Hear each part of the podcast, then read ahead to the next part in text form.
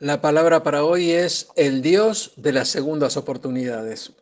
La verdad que no era de extrañar que en el Antiguo Testamento el Señor llamara a sus profetas para que dieran su palabra y esto sucedía vez tras vez.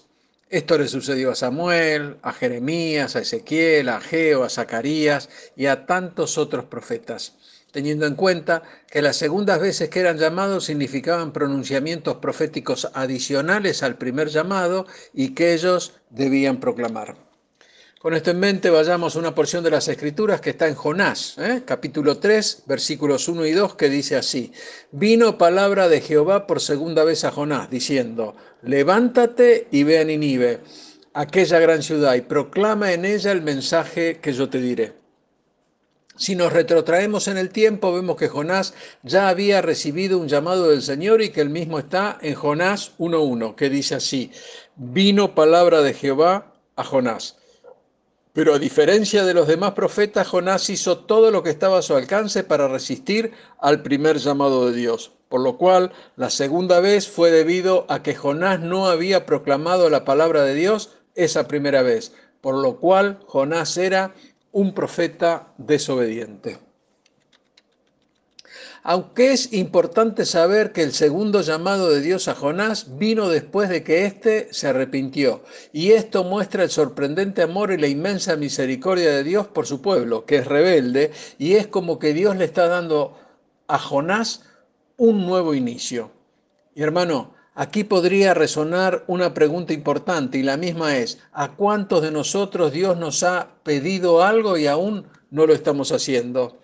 Y Dios pacientemente está esperando por nuestro arrepentimiento para volver a hacernos el llamado. Y quizás ya hayamos recibido más de un llamado y también quizás hemos fallado de la misma forma que Jonás.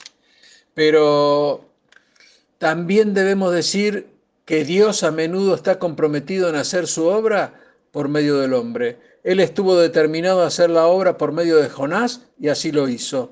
Dios no se dio por vencido por la renuencia de este profeta. Y hermano, tampoco lo hará contigo ni conmigo. Aleluya por esto. Ahora pongámonos en la piel de Jonás. Dios lo comisiona que fuera a Ninive, la capital de Asiria, a proclamar un mensaje de castigo, pero Jonás huyó hacia España. Y esto simplemente porque él tenía miedo de los asirios. Y ya conocemos la experiencia. Jonás terminó en el mar, se lo tragó un pez, luego Jonás se arrepintió y clamó al Señor y por supuesto fue liberado. Y Dios le dio una segunda oportunidad. Dios le había dicho a Jonás, proclama el mensaje que yo te diré. Y esto, en lugar de decirle, pregona en contra de Ninive, un pueblo verdaderamente sanguinario. Esta vez Dios le dice simplemente que vaya allá y que espere más instrucciones. ¿Te resulta familiar que Dios a menudo obre de esta manera? La historia de Jonás nos muestra que Dios a menudo nos conduce un paso a la vez, sin decirnos más, ya que Él a menudo nos dice lo que podemos manejar en cada momento de nuestras vidas.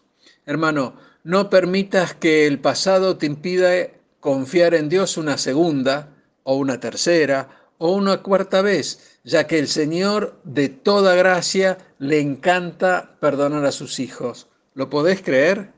Dios te bendice. Amén.